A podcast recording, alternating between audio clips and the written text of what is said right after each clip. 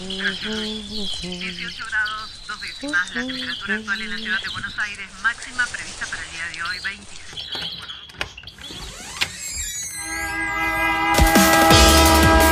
No tenemos agua, se nos corta la luz, no vivimos dignamente. La ciudad, ninguna respuesta. Hubo una convocatoria. de trabajadores desocupados. Estamos en el Ministerio de Desarrollo Social de Quiero la que Ciudad de iban a Buenos hacer Aires. unas, unas torres que denominan alto. ustedes vivan en una mejor ciudad, que los vecinos de Buenos Aires vivan en una mejor ciudad. Ninguna respuesta. Esto pasa en Buenos Aires. Lo que la ciudad oculta. Arroyos subterráneos. Lo que la ciudad oculta. Buenos Aires se construyó sobre terrenos surcados por canales que hace tiempo estuvieron a cielo abierto. Inundaciones? ¿Qué sucedería si los arroyos se dejaran en la superficie? Damos inicio a la reunión en la cual vamos a tratar el expediente. Es un acta acuerdo de creación del Comité Interjurisdiccional de la Cuenca Arroyo Medrano, celebrado entre el Estado. La semana pasada se conoció la noticia de la creación del Comité Interjurisdiccional de la Cuenca Arroyo Medrano. En él participan el Estado Nacional, La provincia de Buenos Aires con los municipios de Vicente López, San Martín y 3 de febrero y la Ciudad de Buenos Aires. ciudad ingresa a este comité de Cuenca a partir de un reclamo vecinal que se hizo desde la Asamblea de Vecinos Inundados de Saavedra. Soy José Olivo, vecino del barrio de Saavedra, integro la Asamblea de Vecinos por Saavedra. Estuve integrando también la Asamblea de Inundados. Le empezamos a reclamar la participación vecinal y de la ciudad en el comité de Cuenca, que se integre este comité y que se busquen soluciones para evitar nuevas inundaciones. El arroyo Medrano entra en la ciudad de Buenos Aires por el Parque Sarmiento. Viene de Vicente López, pasa por debajo de Tecnópolis en el partido de San Martín y desemboca en la ex Escuela de Mecánica de la Armada. Las autoridades del gobierno porteño afirman que el objetivo de la creación del Comité Cuenca Arroyo Medrano es acelerar el inicio de las obras que eviten el desborde del arroyo, principalmente en el barrio de Saavedra.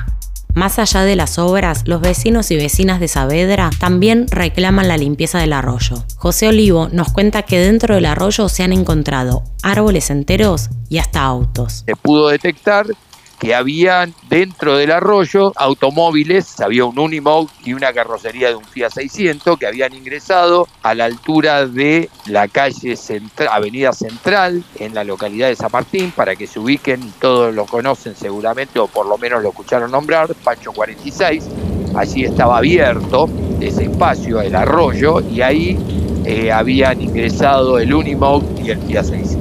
Circularon por el arroyo y terminaron debajo de él, eh, donde están las vías del ferrocarril Mitre, por Avenida Ruisidobro y Plaza, y allí se hizo una gran, se abrió el pavimento para poder extraer estos vehículos y además se extrajeron otras cosas como un árbol enorme que impedía la libre circulación del agua.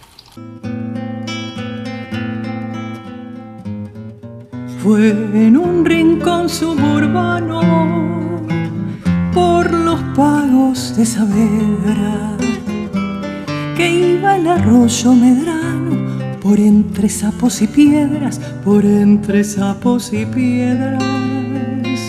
Y fue alguien de poca ciencia y un sello de goma nuevo que tuvo aquella ocurrencia de encerrarlo bajo suelo, de encerrarlo bajo suelo. También pasó con el Vega, un compadre de Belgrano, y con un guapo de veras que llaman el corazón en la boca, viendo a ver qué pasa, mirando por la ventana a ver si sube el agua. Y todo producto de un arroyo entubado y con falta de mantenimiento. Recalculando. Recalculando. ¿Sabías que estás pisando un arroyo?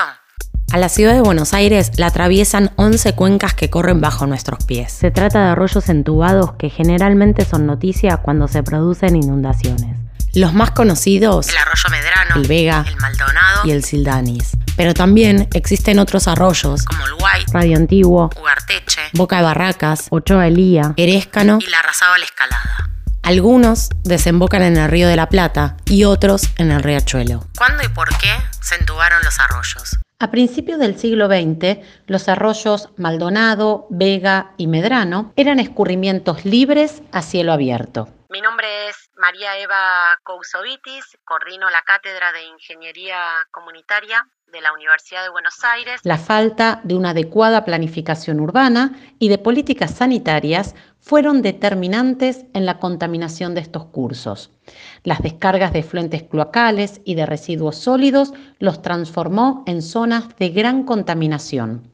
Y la solución de entonces fue entubarlos, no con el objetivo de resolver el problema sanitario, sino para evitar ver un cauce contaminado. En el caso del arroyo Medrano, se entubó en la década del 60. Esta obra no solo no trajo beneficios para el barrio, sino todo lo contrario yo dije, ¿qué año que viene? La obra apenas va a estar empezando, apenas vamos a estar adjudicando. Entonces le dije, el año que viene, basta. El año que viene se va a volver a inundar. Dentro de dos se va a volver a inundar. Dentro de tres se va a volver a inundar.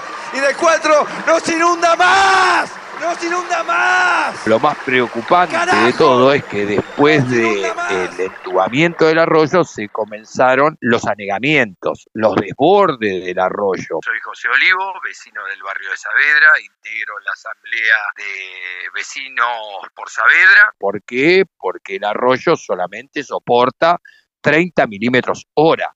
Y cuando supera eso, es preocupante como vemos que la gente tiene que poner, los vecinos tienen que poner las compuertas. Desde la última inundación del año 2013 eh, hay una consigna, una frase que creamos los vecinos de Saavedra, que es Saavedra no duerme cuando llueve. ¿Podemos imaginar una ciudad de Buenos Aires con sus arroyos en la superficie? Muchas ciudades del mundo están en un proceso de desentubado y recuperación de sus ríos y arroyos. Los nuevos paradigmas para la gestión del drenaje urbano, basados en criterios de sostenibilidad, le otorgan máxima importancia a las superficies verdes para potenciar los procesos de infiltración de las aguas de lluvia y promueven soluciones compatibles con la protección del paisaje y los ecosistemas urbanos. En la provincia de Córdoba realizaron un diseño urbano del canal del río Suquía, de manera que con el río bajo se puede usar el canal para ir a caminar, trotar, y cuando llueve, el canal está diseñado para inundarse. La idea de desentubar y dejar a la vista los arroyos en la ciudad también se estudió en el caso del arroyo Medrano. Se trata de una propuesta que presentaron los vecinos y vecinas de Saavedra, pero que el gobierno de la ciudad no tomó en cuenta. Uno de los proyectos es la apertura, desentubamiento del arroyo Medrano a partir del parque Saavedra.